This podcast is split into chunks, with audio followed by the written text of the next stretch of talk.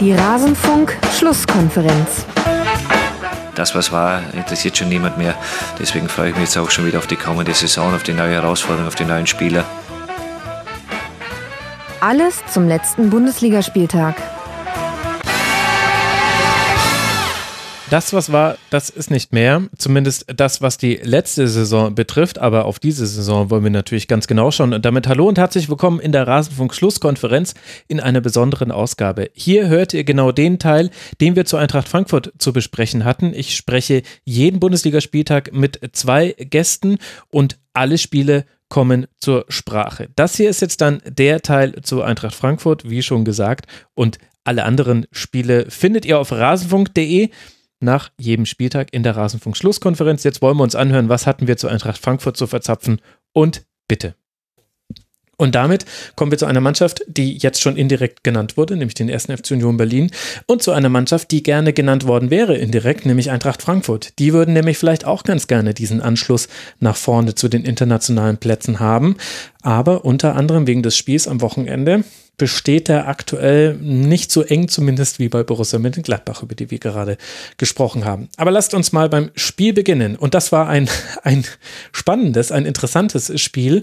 Mit einer überragenden Anfangsphase geht Union nach Treffern von Andrich und Kruse mit 2 zu 0 in Führung. Es hätte nach 20 Minuten auch gut und gerne schon 3 zu 0 stehen können. Allein Amonici hatte da noch mehrere Chancen. Aber die Eintracht hat ja auch jemanden, der gut treffen kann. Und das ist André Silver. Der schießt beide Tore zum Ausgleich. Vor allem das zweite war ein Kopfball der technisch anspruchsvollen Art. Dost kann dann in der zweiten Halbzeit sogar erhöhen auf 3 zu 2. Aber dann kommt ein Fernschuss, über den wir schon mehrfach gesprochen haben in dieser Sendung. Der 1000-Gulden-Schuss von Max Kruse. Und damit steht dann das Endergebnis von 3 zu 3. Und die Frage stellt sich, Alice, was nimmt man aus diesem Spiel mit? Vielleicht fangen wir erstmal mit der Unioner Sicht an, weil wir ja gleich noch einen Schwerpunkt auf Eintracht Frankfurt legen. Achso, noch nicht jetzt mit meinem Rant anfangen. Hast du schon Luft geholt, das tut mir leid. ja, ich habe gedacht, kommst du erstmal kurz sanft mit dem Jonas und dann geht's los. Aber äh, gut. Ähm, ja, aus Unioner Sicht, ich glaube, die machen da weiter, wo sie irgendwie die ganze Saison, was sie die ganze Saison schon durchgezogen haben. Ich finde, das ist äh, sehr stark. Ich kann, man kann natürlich meckern, dass man sagt, okay, die 2-0-Führung gibt man dann noch aus der Hand und legt vor allen Dingen nicht nach, weil ich glaube schon, wenn es 3-0 steht, dann äh, kommt Frankfurt nicht mehr zurück. Aber du kannst dich natürlich auf so jemanden wie ein Kruse dann hinten raus noch verlassen, der, ähm, finde ich, auch einfach dem Spiel sehr gut tut und äh, mit seinem, mit seiner Ballsicherung und auch die Verteilung, also finde find, fand sehr auffällig die Flügelwechsel, die von Kruse eingesetzt wurden mhm. und so, die immer sehr sinnvoll waren und immer sehr viel Raum geschaffen haben auch. Ähm, also all in all macht Union echt Spaß aktuell, würde ich sagen.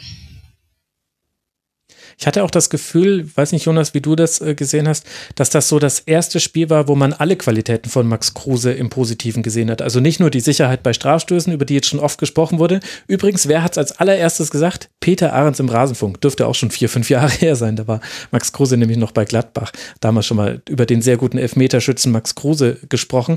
Aber eben auch die Spieleröffnung und auch dieses äh, Anspielbarsein in gewissen Situationen. Das fand ich, hat in diesem Spiel für Max Kruse wieder so funktioniert, wie man es in seiner sehr guten Zeit bei Werder Bremen zum Beispiel gesehen hat. Gehe ich total mit. Also ähm, genau so ist es. Es hat so, ist ja, also ist auch eine echte Tendenz irgendwie erkennbar. Ähm, und das war jetzt schon echt, ähm, also das war schon top-notch. Der hat einfach alles. Der hat alles, was so ein Offensivspieler braucht. Ähm, auch immer noch so ein Rest Unberechenbarkeit. Also, obwohl man ihn als Spieler lange kennt äh, und eigentlich auch irgendwie so jede Bewegung gefühlt schon mal gesehen hat. Und trotzdem ist immer noch was Überraschendes dabei. Ähm, es ist ein, ein, einfach ein Riesengewinn und letztlich ist das, also dass es so gut aufgeht, diese Rechnung mhm. ähm, von Union, äh, hätte ich nicht gedacht, aber das ist, da passt, passt im Moment einfach alles äh, als, als Typ ohnehin. Und ähm, also es ist ein Riesengewinn für Union. Also großartig. Ne, schon stark und äh, ich, ich sehe es ganz genau so. Ähm, das war jetzt schon annähernd das komplette Paket. Und gleichzeitig ist er ja auch nicht die einzige Rechnung, die aufgegangen ist für Union. Wenn ich mir angucke, Robin Knoche Bestandteil einer sehr guten Innenverteidigung, auch wenn jetzt in dem Spiel drei Gegentreffer, aber wenn man es auch mal in den größeren Kontext setzt, Avonie bringt eine ganz andere Art und Weise des Angreifens mit rein. Gleichzeitig sind diese Elemente des, des Kombinationsfußballs deutlicher zu spüren. Also ich glaube, es war vor dem 1 zu 0, wo Andrich selbst das, nee, Entschuldigung, das 2 zu 0 war es in der vierten Minute wo dann der, wo dann der Elfmeter verursacht wird. Da ist Avonie nach einem tiefen Pass durch und Hinteregger faut ihn. Jetzt habe ich doch wieder das falsche vorgelesen. Andrich, das war doch 1 zu 0. Andrich bringt die Aktion selber ins Rollen, so habe ich es mir notiert. Kruse leitet weiter mit einem Kontakt, Ingwertsen flankt mit dem ersten Kontakt und Andrich ist dann schon wieder in der Mitte. Trapp macht natürlich einen Torwartfehler und dadurch ist das äh, Tor dann ursächlich entstanden. Aber dieses mit einem Kontakt spielen und auch so positioniert zu sein, dass das überhaupt geht, das hat Union Berlin in der letzten Saison schon manchmal gezeigt. Da gab es mal so Klatschpass-Kombinationen über den Flügel. Aber das ist inzwischen ein solches Element. Also da hat man sich so sehr dran gewöhnt, dass man sich gar nicht mehr erinnern kann. Ach, Moment, hatten die früher immer den langen Ball auf Anderson? Stimmt ja. Früher lief das alles ein bisschen anders bei Union. Das ist echt eine erstaunliche Transformation, so ein bisschen unbemerkt in dieser etwas komischen Saison weil es halt eine Mannschaft ist, die eine feste Struktur hat, äh, natürlich brutalsten Rückenwind, ähm, äh, die sich, die sich was traut, die weiß, dass sie im Moment äh, ein gewisses Niveau immer bringt und halt auch glänzen kann. Und das ist, da kommen jetzt schon ganz viele Faktoren zusammen, die dazu führen. Also es ist auf jeden Fall äh, bis auf weiterhin die beste Geschichte im bisherigen Jahr. Absolut. Und auf der anderen Seite haben wir die Eintracht, Anis bei der wir ganz, ganz viel Input auch im Forum bekommen haben unter mitmach.rasen.de zu diesem Schwerpunkt. Aber lass mal mit dem Spiel anfangen. Du hast schon angekündigt, du möchtest ranten. Ich glaube, das bezieht sich auf die Anfangsphase, denn die war so ein bisschen unerklärlich aus Frankfurter Sicht. Ja, aber halt auch nicht zum ersten Mal. Also ähm, ich habe das früher schon häufiger mal gesagt, dass man bei Eintracht Frankfurt immer in der ersten Sekunde merkt, ob die Bock aufs Spiel haben oder nicht. Ähm, ich, mittlerweile kannst du überhaupt das nicht mehr merken, weil die so schnell, so schlecht und überrannt werden, dass du überhaupt gar keine Zeit hast zu merken, ob sie Bock haben oder nicht, weil du es dann erst äh, auf der äh, auf dem Ergebnis siehst. Ähm, das darf dir einfach nicht passieren und ich frage mich halt auch ein bisschen so, was sind denn eigentlich die Ansprüche und an an die Mannschaft und was will die Mannschaft denn eigentlich erreichen, weil so geht's auf jeden Fall nicht. Und es ist ja jetzt nicht das erste Spiel gegen Stuttgart, war es ähnlich. Ähm, es, es ist einfach nur noch erschreckend, muss ich tatsächlich sagen, wenn man so in ein Spiel startet. Und ähm, klar, individuelle Fehler passieren. Trapp ist ein sicherer Rückhalt in der Regel, auch dem unterläuft mal äh, was, selbst wenn die Mannschaft wie zuletzt relativ häufig einfach schlecht war. Ähm, dann steht's 1-0, okay, oder 0-1 in dem Fall, aber dann darf halt Hinteregger auch dieser Aussetzer nicht passieren. Und ich finde, du liegst dann halt nach fünf Minuten oder sechs Minuten 0-2 zurück und das Spiel hat eigentlich noch nicht mal richtig angefangen und du denkst dir einfach, also mhm. so, so geht's auf jeden Fall nicht. Da fehlt mir die Unterstützung der Sechser. Es, also mir fehlt es einfach so an so vielem in dieser Mannschaft. Und ja, ähm, es ist dann noch ein 3-3 geworden, aber es ist nicht der Anspruch von Eintracht Frankfurt gegen Union Berlin, in Anführungszeichen nur 3-3 zu spielen, sondern es ist ein Spiel, was Eintracht Frankfurt mit den Ansprüchen, die sie haben, gewinnen müssen. Und das kann nicht sein, dass man so startet. Also da bin ich tatsächlich, äh, da bin ich einfach richtig fuchsig, weil ich finde, das ist, es ist ein Muster, was sich wiederholt und ich finde, mir fehlt die Entwicklung, mir fehlt da die spielerische Ausrichtung, mir fehlt da der, der Wille, ähm, da sind einfach zu viele Fehler, es sind, es passt einfach nicht, ist mein Eindruck. Mhm. Hat jetzt weniger mit dem Spiel zu tun, aber das Spiel zeigt es dann wieder auf. Und klar, hast du dann das Glück, dass du diese Spiele auch 0-2 gegen Stuttgart dann noch immer genau. wieder zu einem Unentschieden drehst. Aber das ist halt vor allen Dingen in großen Teilen der individuelle Klasse von André Silva zu verdanken, ähm, der halt richtig ins Rollen kommt. Aber also ich bin tatsächlich, ich bin einfach enttäuscht. Fast, es ist ja immer schlimmer. Bist du sauer? Nee, ich bin einfach nur enttäuscht. ähm, so, so ist es aktuell, weil ich finde, es hat wenig mit dem Eintracht Frankfurt zu tun, was man irgendwie kennt, was Spaß gemacht hat, sondern es ist einfach, ähm, ja, es ist eine schwierige Mannschaft, es ist eine schwierige Mannschaftszusammenstellung. Ich äh, gegen Stuttgart guckst du auf die Startelf und dann steht, äh, spielen auf der sechs Ilsanker und Chor. Da kannst du dann halt auch, dann weißt du halt ungefähr, was passiert. Und ist ja okay, wenn man dann mit diesen zwei Defensiven reingeht, aber dann müssen die halt auch die Leistung bringen und das tun sie halt einfach nicht. Ilsanka ist gesetzt unter Hütter. why. Ähm, es ist jetzt gegen äh, Union hat Soda gespielt, der aber auch nicht sich so entfalten kann, wie er möchte. Kostic ist jetzt wieder zurück. Das heißt, dieses, was wir in der Vergangenheit hatten, ähm, wieder ein bisschen weg von den Flanken über links, über Kostic zu kommen in seiner Abwesenheit, kommt jetzt wieder mehr dazu. Mhm. Ich finde, ähm, Kamada, also es gibt ja wohl diesen ominösen Satz, äh, wir brauchen Kruse nicht, wir haben ja Kamada oder was sollen wir dann mit Kamada machen?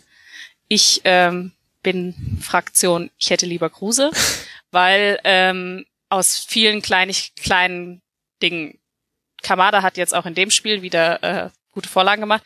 Er verliert aber viel zu häufig den Ball. Er, er wählt häufig die falschen Entscheidungen. Er geht immer noch mal in eins. Er sieht den Spieler zu selten. Also mir sind da noch, die Ansätze sind da, aber es fehlt noch an vielem. Und ja, Dost dann, also ich bin jetzt auch schon wieder viel zu tief drin, es tut mir leid. Nee, ähm, dafür machen wir einen Schwerpunkt. Bleib, bleib drin. Also ich finde Dost, ich bin kein Fan davon, ähm, er macht seine Tore, aber er ist halt eigentlich nicht ins Spiel integriert, was wahrscheinlich auch seine Rolle sein soll. Aber es ist, ich weiß nicht, ob das mit den zwei Spitzen die beste Idee ist für Eintracht Frankfurt da vorne. Ähm, die Frage ist die Alternativen. Äh, du hast einen Ragnar Arce, der verletzt ist, und äh, dann war's das auch schon fast. Mhm. Ähm, also ja, ich ich Hütter hat einfach seine 13 Spieler, mit denen spielt er gerne und ähm, da verändert er wenig dran. Ich finde, es gibt zwei positive Aspekte. Das ist zum einen Armin Younes, der jetzt aber äh, wegen noch äh, seiner Covid-Erkrankung gefehlt hat und Armin Barkok, äh, Barkok, der zurückgekommen ist, der aber auch wegen äh, Covid fehlt die ähm, frischen Wind gebracht haben. Und da habe ich auch nicht verstanden in den letzten Spielen, als sie im Kader standen, warum dann nicht auch mal eine Startelf Einsatz da steht, weil das sind einfach Spieler, die einen offensiven Drang bringen und ähm, kreative Ideen haben. Und kreative Ideen hat diese Mannschaft in vielen Teilen nicht. Und ähm, ich bin größerer Fan von, wenn man wieder zurückkehrt zu dem Kampfspiel mit äh, schnellem Umschaltspiel, als mit dem, was Eintracht Frankfurt aktuell spielt. So. Womit sich ja die Frage stellt, ob man das aber so spielen kann. Also du hast ja mit allem, alles was du sagst, das lässt sich äh, belegen. Also zum Beispiel ist äh, Kamada äh, bei den Ballverlusten pro Spiel auf äh, Platz 9 in der, in der Bundesliga-weiten Tabelle aller Spieler. Erik Dom übrigens auf Platz 10, wobei der wesentlich weniger Minuten gespielt hat. Aber man hat mit Gonzalo Paciencia auch den aktuell Drittplatzierten in dieser, in dieser Kategorie abgegeben an Schalke 04. Also es ist nicht alles schlecht. Aber also das ist jetzt zum Beispiel eine, eine der Statistiken dazu zu Silva haben wir gesprochen. Wir haben auch schon im Rasenfunk schon häufig thematisiert, dass die Spielauslösung bei Eintracht Frankfurt also mindestens äh, selten überraschend ist. Das hat das Einzige, was sich da geändert hat, war ein bisschen der Linksfokus war weg von Kostic mit dessen Verletzung, was übrigens auch in dem Spiel so war. Also war wieder eine der Partien, wo man mehr über die rechte Seite gekommen ist als über die linke, obwohl Kostic ja, wieder auf dem, auf dem Feld stand. Und aber jetzt jenseits von diesen grundsätzlichen Überlegungen, gibt es ja trotzdem auch noch die, die Realität, dass es keine Mannschaft gibt in der Bundesliga, die so viele Punkte noch nach Rückstand erzielt hat. Also Eintracht Frankfurt lag jetzt schon sechsmal zurück. Das ist äh, kein, kein gutes Ergebnis. Nur Schalke und Hoffenheim, Köln und Bielefeld lagen häufiger zurück. Aber Eintracht hat es geschafft, einmal noch aus diesen Spielen zu gewinnen, viermal unentschieden zu spielen und tatsächlich hat man nur einmal nach Rückstand auch verloren. Ja, immerhin. Also wenigstens etwas Positives. Also, aber dann fragt man sich doch auch, ja, was wäre denn, wenn man mal normales Spiel machen würde? Also, ist ja wirklich nicht auszuhalten. Ja. Äh, das, das also ich finde es tatsächlich schwierig. Ich schaue mir, ich gehe am Samstag, so viele Samstage oder so habe ich nicht, dann schaue ich mir dieses Spiel an, jetzt zum Beispiel am Samstag und habe dann parallel noch das Dortmund-Spiel, weil ich gedacht habe, hier Haaland zaubert. So, und dann gucke ich mir es an und nach vier Minuten denkst du schon so, aha, gut. Konzentriere ich mich ähm, auf Dortmund gegen Köln. ja, genau, was mir auch nicht wirklich weitergeholfen hat. Und dann, also es ist, ich habe schon länger so ein bisschen, wenn ich jetzt aus Fansicht gehe, wenn ich jetzt mich als Fan nehme, dann ähm, fehlt mir schon lang, länger so ein bisschen der Zugriff zu dieser Mannschaft, dass ich sage, oh, das ist mein Eintracht Frankfurt, das ist klar, ich glaube, das wirst du auf ewig haben, diese Büffelherde, die du hinterher trauerst oder diesem Spiel, wie damals gespielt wurde. Es ist äh, es ist nicht mehr so diese diese Eintracht, dieser Wille fehlt. Es ist es ist so bisschen pomadig vielleicht. Ja. Auf der anderen Seite, Jonas, da würde mich auch deine Perspektive interessieren, ist ja die Frage, also natürlich kann, trauert man diesen tollen Spielern her und auch diesem, diesem erfolgreichen Spielstil. Andererseits kann man ja aber auch sagen, ja gut, die sind halt jetzt einfach nicht da und da spielt jetzt zum Beispiel ein Kamada hinter den Spitzen. Also gibt es ja auch gute Gründe zu sagen, wir legen nicht den Wert auf aggressives Gegenpressing, weil ja die Spieler auch einfach sich verändert haben also genau, ich habe halt sozusagen diese, ich, ich bin emotional da nicht vorbelastet und äh, deswegen finde ich die Situation Glück jetzt erstmal, ja genau, also das ist halt so, ähm, ich finde es erstmal gar nicht so schlecht alles. Also äh, ich finde, ich frage mich ähm, und das finde ich natürlich, ein, das ist ein, das ist ein blöder Punkt. Warum machen erfahrene Spieler, die eigentlich zum festen Inventar und zur festen Achse gehören, warum machen die jetzt doch in relativ regelmäßiger Anzahl blöde Fehler. Das ist, ähm, das ist sicherlich was, was, äh, ja, das, das, das musst du mit Sorge betrachten. Ansonsten finde ich, ist das immer noch, äh, und Max, genau das äh, ist, ist, den Punkt sehe ich auch so, es ist eine, es ist eine Mannschaft, also eine Mannschaft, die sich, die sich immer noch aufschwingen kann und die immer rücksch, die immer, aber die oft einfach Rückstände wegnimmt und viel mit kämpferischen äh, Elementen noch mal rauspresst. Was weiß ich, ich habe das Stuttgart-Spiel im, im Hinterkopf, ähm, das dem Ganzen ja nicht unähnlich ist. Die, es ist eine Mannschaft, die immer noch eine totale Wucht entwickeln kann mit Silva, mit Dost. Finde ich eigentlich auch ganz cool. Ähm, ich, also, und am Ende ist es natürlich, wenn man jetzt so die, es ist halt alles viel zu unentschieden im Ergebnis. Ähm, das ist, äh, das ist sicherlich, sicherlich ein bisschen blöd und ähm, ich und das ist natürlich auch so ein Muster, dass sie ganz gerne einfach gerade die Anfangsphasen auch äh, verkacken. Ähm, das ist natürlich auch etwas, was man abstellen muss, aber ich finde eigentlich schon, dass die Mannschaft halt auch immer noch das, ja, ich sehe das Potenzial. Und das Potenzial finde ich ja immer noch echt gut. Ähm, und ähm, ich habe sozusagen jetzt nicht diese emotionalen Issues mit der mit der Büffelherde, der ich, der ich äh, hinterher traure und ähm, bin eigentlich deswegen schon immer noch ja positiv, eigentlich, total positiv gestimmt, was Eintracht Frankfurt angeht, die halt jetzt natürlich auch personell und Covid-mäßig oder, oder verletzungsmäßig durch äh, ist halt auch ein Auf und Ab. Gilt es jetzt gerade, sich so ein bisschen durchzublöffen und so ein bisschen über die Wochen zu kommen ich, da ist eine, also ich finde es total vorstellbar, dass Eintracht Frankfurt noch eine richtig gute Rückrunde spielt ähm, und das noch eine echt gute Saison wird. Da mache ich mir irgendwie, also das sehe ich eigentlich relativ deutlich vor mir, dass das noch so kommen kann ähm, und bin deswegen ja nicht ganz so pessimistisch gestimmt.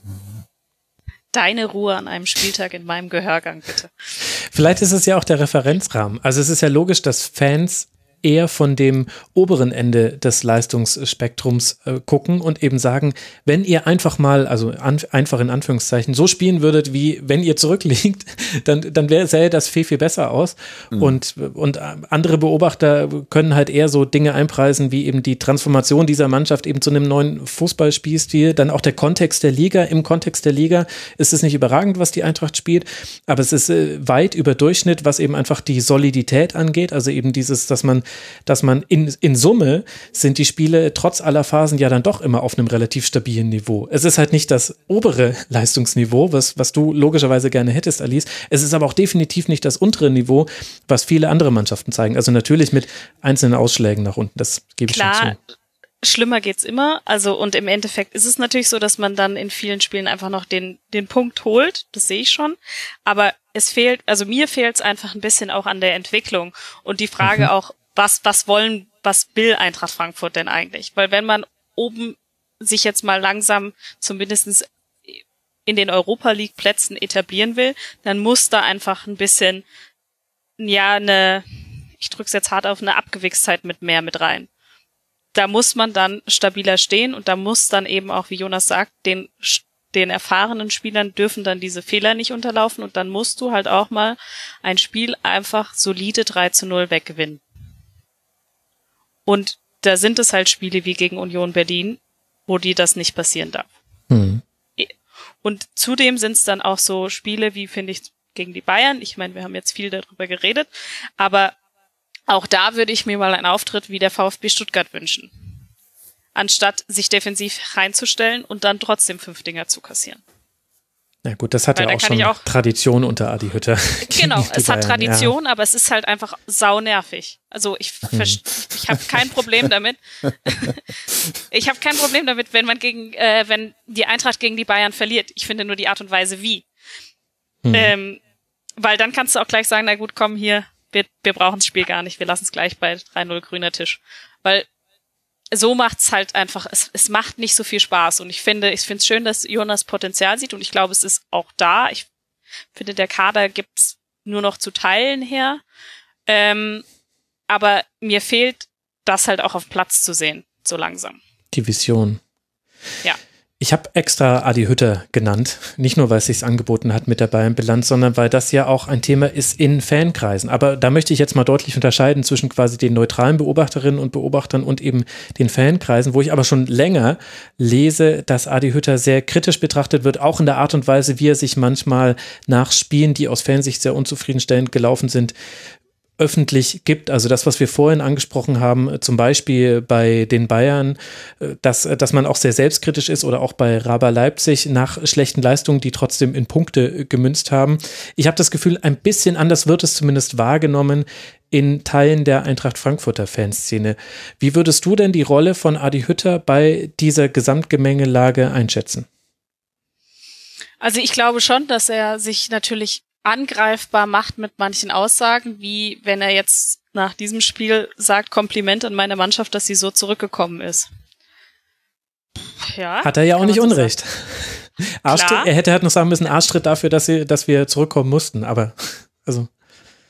Ja, aber also ich finde halt, wenn es das, wenn es das erste Mal passiert, okay, dann kannst du sagen, Kompliment an meine Mannschaft. Wenn es aber nicht das erste Mal passiert, dann kannst du das auch weglassen, sondern dann musst du halt einfach mal sagen, was Sache ist. Er redet halt nicht so richtig Tacheles. Und ähm, ich glaube, Extern was zumindest, also so, dass wir es nicht genau, Entschuldigung. Ja, also das, was in der Öffentlichkeit, äh, was er in der Öffentlichkeit sagt.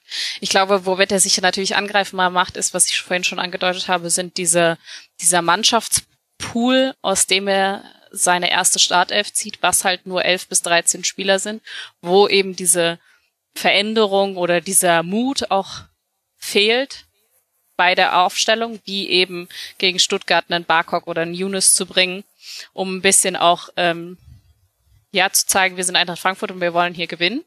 Und ähm, ich glaube, dass das jetzt nicht der wird jetzt nicht angezählt oder sowas, aber man ist halt einfach ein bisschen unzufrieden. Und wenn man unzufrieden ist, dann ist natürlich der Trainer der Erste, der, wenn er sich ein paar, mit ein paar Punkten angreifbar macht, der dann eben auch da sein, dafür kritisiert wird. Aber mhm. im Endeffekt, ja, es sind natürlich auch so Sachen, so wie man es mitbekommen hat, wollte Hütte auch Kruse haben, glaube ich.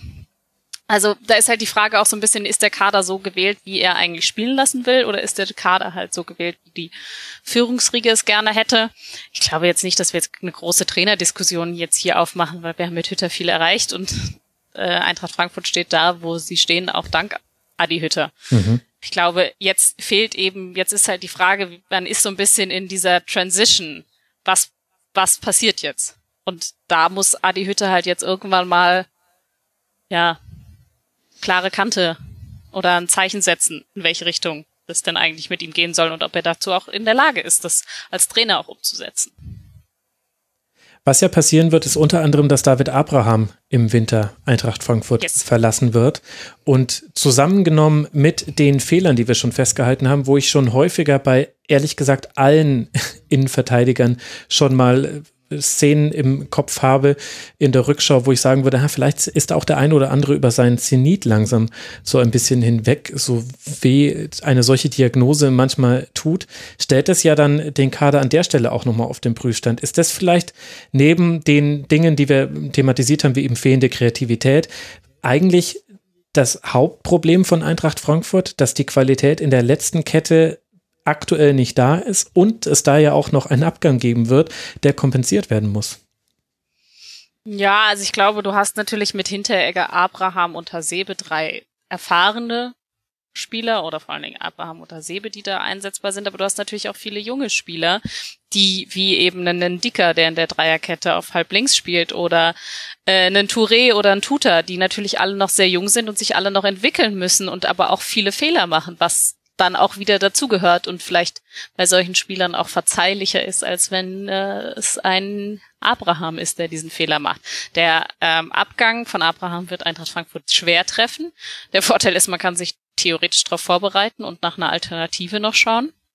Aber gerade jetzt in dieser Saison fand ich, war er relativ stabil und spielt für sein, spielt gut ähm, und ist halt aber auch einfach äh, nochmal ja auch der Kapitän. So, das, der mhm. wird halt fehlen. Und ähm, ich glaube, du hast im Nachwuchs hast du genug, wie du es zusammenstellen kannst, aber du brauchst noch einen weiteren starken Mann, weil ich finde, Hasebe hat auch zuletzt ähm, nicht mehr die Ruhe und Stabilität ja. ausgestrahlt, die er zuletzt ausgestrahlt oder die er in den Jahren zuvor ausgestrahlt hat, wo du immer gesagt hast, na ja gut, hinten steht immer noch der Hasebe, der wird's schon lösen.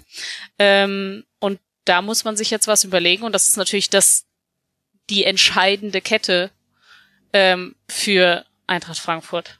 Also es ist eine tragende Position und wenn man da jemanden findet, der auch wieder Stabilität mit reinbringt, wäre schon dem Ganzen viel geholfen.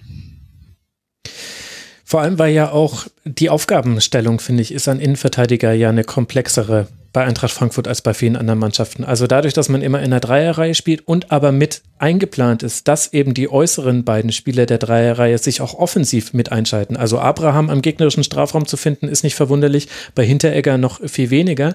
Aber das äh, verlangt nicht nur von möglichen Stellvertretern, dass sie eben so eine offensive Fähigkeit auch mitbringen, weil wir ja schon gehört haben, ansonsten mangelt es manchmal an Ideen im Spiel nach vorne, sondern es entblößt ja auch oft eine relativ also nicht, nicht mit vielen Personen agierende Restverteidigung. Das bekommt Eintracht Frankfurt immer noch meistens ganz gut verteidigt. Also man hat immer erst, immer noch erst ein Tor nach äh, Konter äh, äh, gefangen in dieser Saison. Ich könnte mir aber vorstellen, das ist jetzt reine Spekulation, dass auch dieses ständige Hin- und Herflitzen, was ja auch einfach Kraft kostet, auch ein Erklärungsansatz für manchen Fehler sein könnte, der da passiert. Müsste man da nicht vielleicht auch konservativer umstellen, also mit einer, mit einer klassischen Viererkette, auch wenn du dann drauf verzichtest, was sehr weh tut, dass Hinteregger halt dann mal Innenverteidiger spielt und nur bei Ecken vorne zu finden ist in der Offensive. Aber damit könntest du das ja vielleicht auch ein bisschen adressieren, dass du sagst, wir, wir bewegen uns ein bisschen weg von dieser Fünferkette oder Dreierreihe, die zwar auch sehr häufig sehr gut funktioniert, die aber auch auf der anderen Seite auch ausrechenbar ist. Es stellt zwar immer noch Gegner vor Probleme, aber nicht mehr vor so große Probleme wie noch vor einem Jahr, wo es eben was völlig Neues war, wenn, wenn auf einmal Hinteregger im linken Halbraum erscheint. Also da erschreckt sich ja inzwischen kein Bundesligist mehr. Ja, obwohl ich da eher so ein bisschen dann auf die, meine Lieblingsposition, die Sechser wieder gehe, wo mhm. dann die Frage ist, ob da die defensive Stabilität äh, fehlt von der Position her bei solch, bei dieser Formation. Und ähm, also ich sag's ehrlich, ich brauche einen Abraham vorne nicht unbedingt. Das hilft jetzt dem Spiel, finde ich, nicht so viel weiter, wenn man da jemanden hat, der das ein bisschen besser lösen kann vorne. Äh, Glaube ich, wäre das schon nicht so schlecht. Viererkette hat die Eintracht ja auch schon probiert. Also pff, bin davon, also ich mag, ich finde das System, so wie es ist, eigentlich nicht schlecht.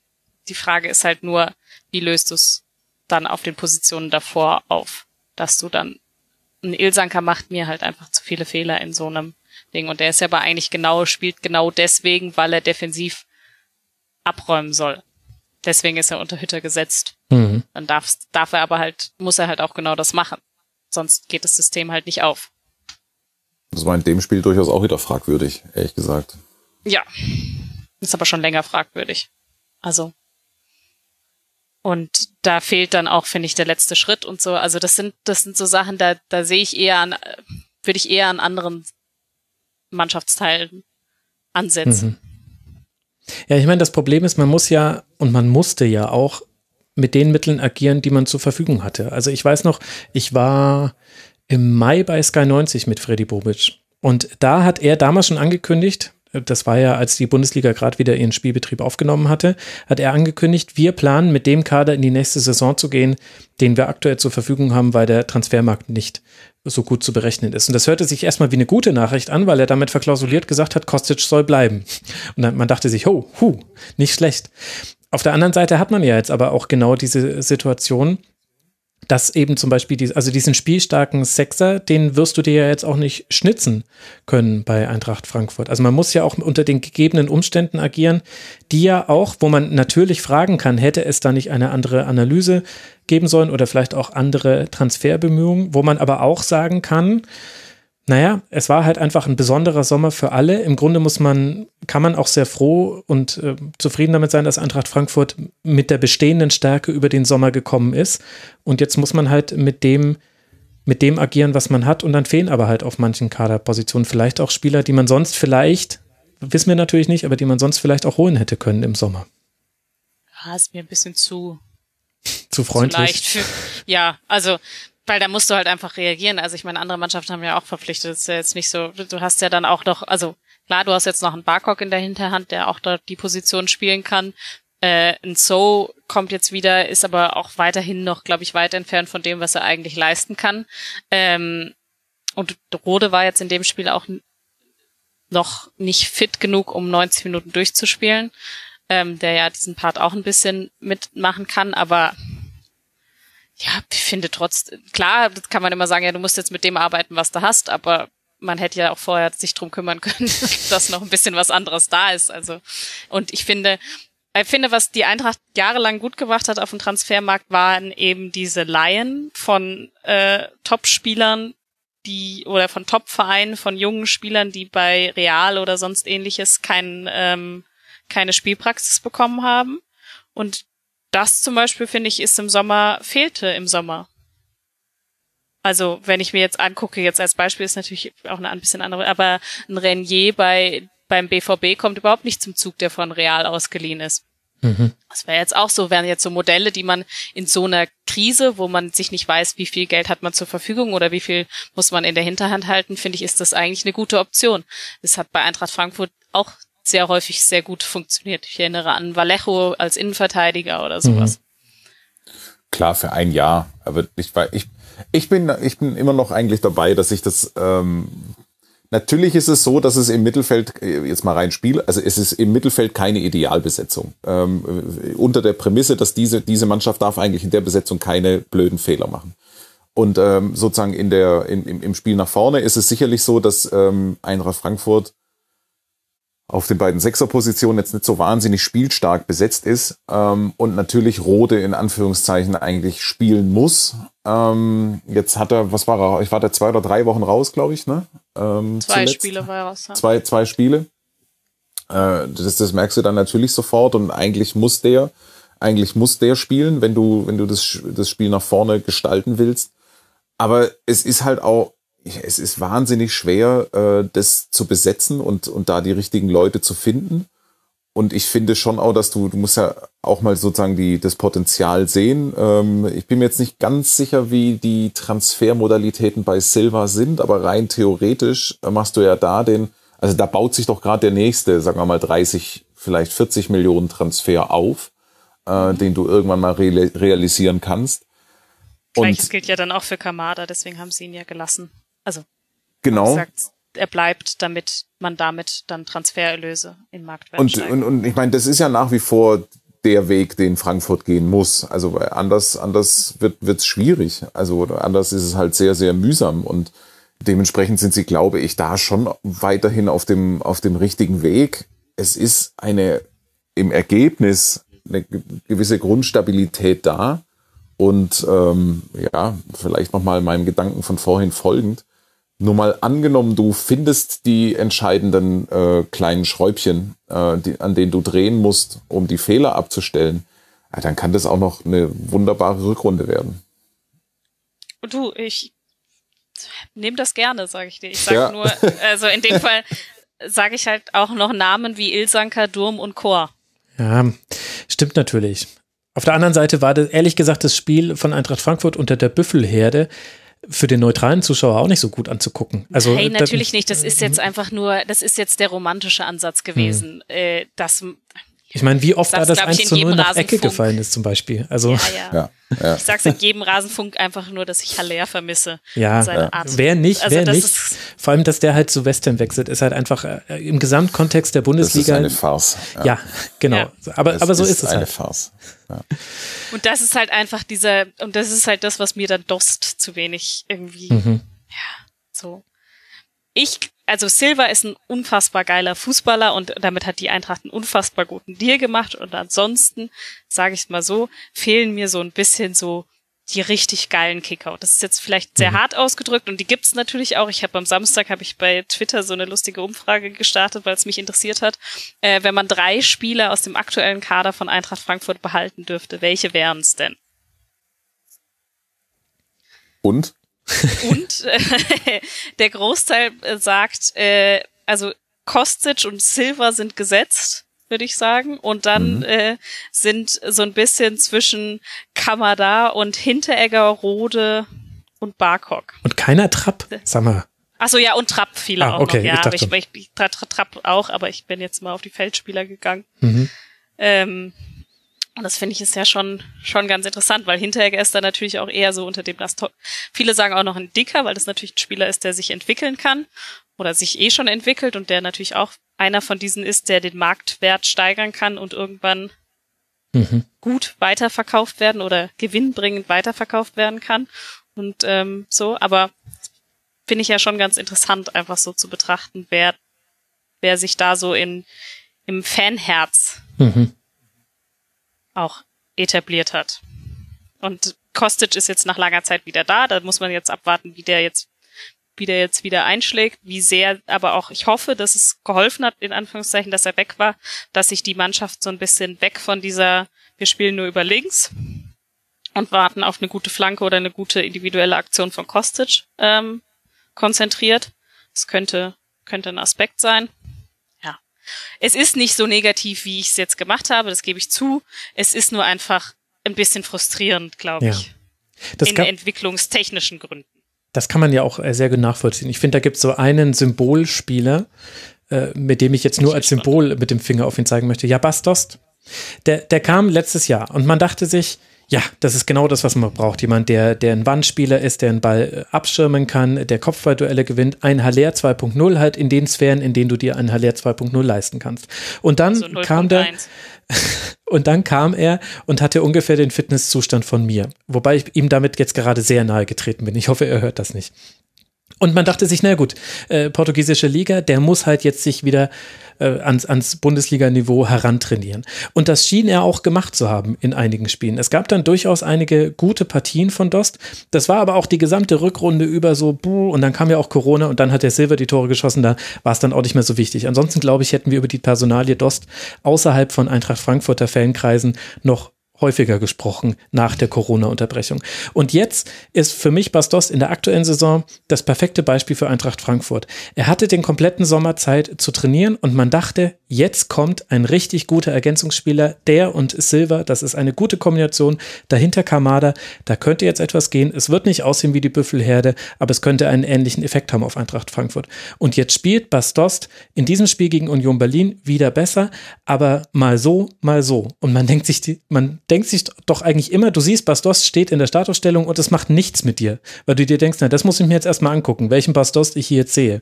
Und so ist es ja mit Eintracht Frankfurt im Gesamten auch. Ja, macht nichts mit dir. Ja. Okay, jetzt habe ich mich ja fast schon in Rage geredet.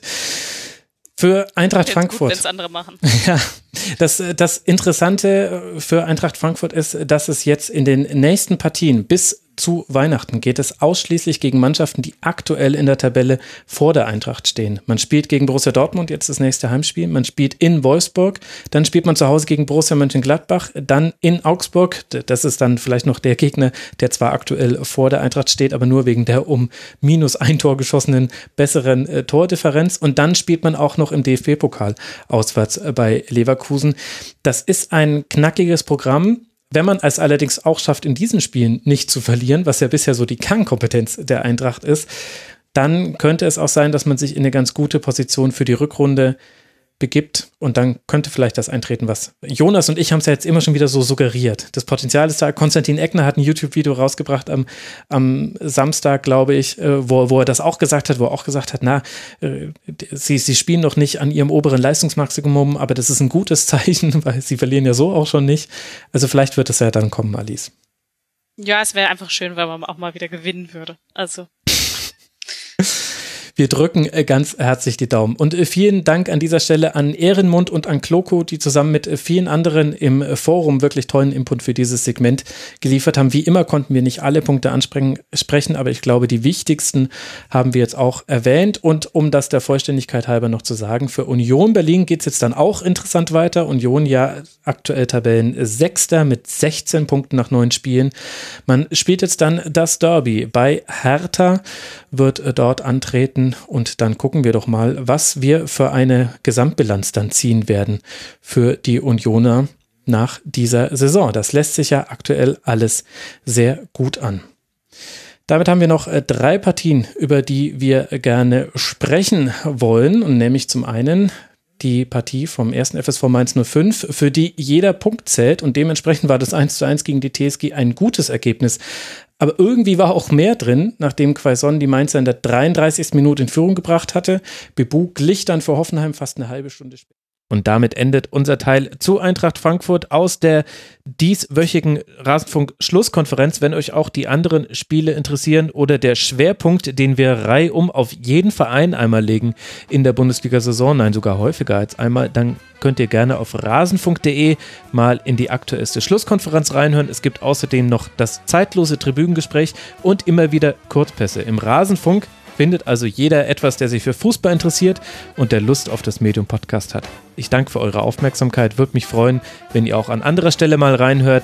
Bis bald mal wieder hier im Rasenfunk. Macht's gut. Ciao.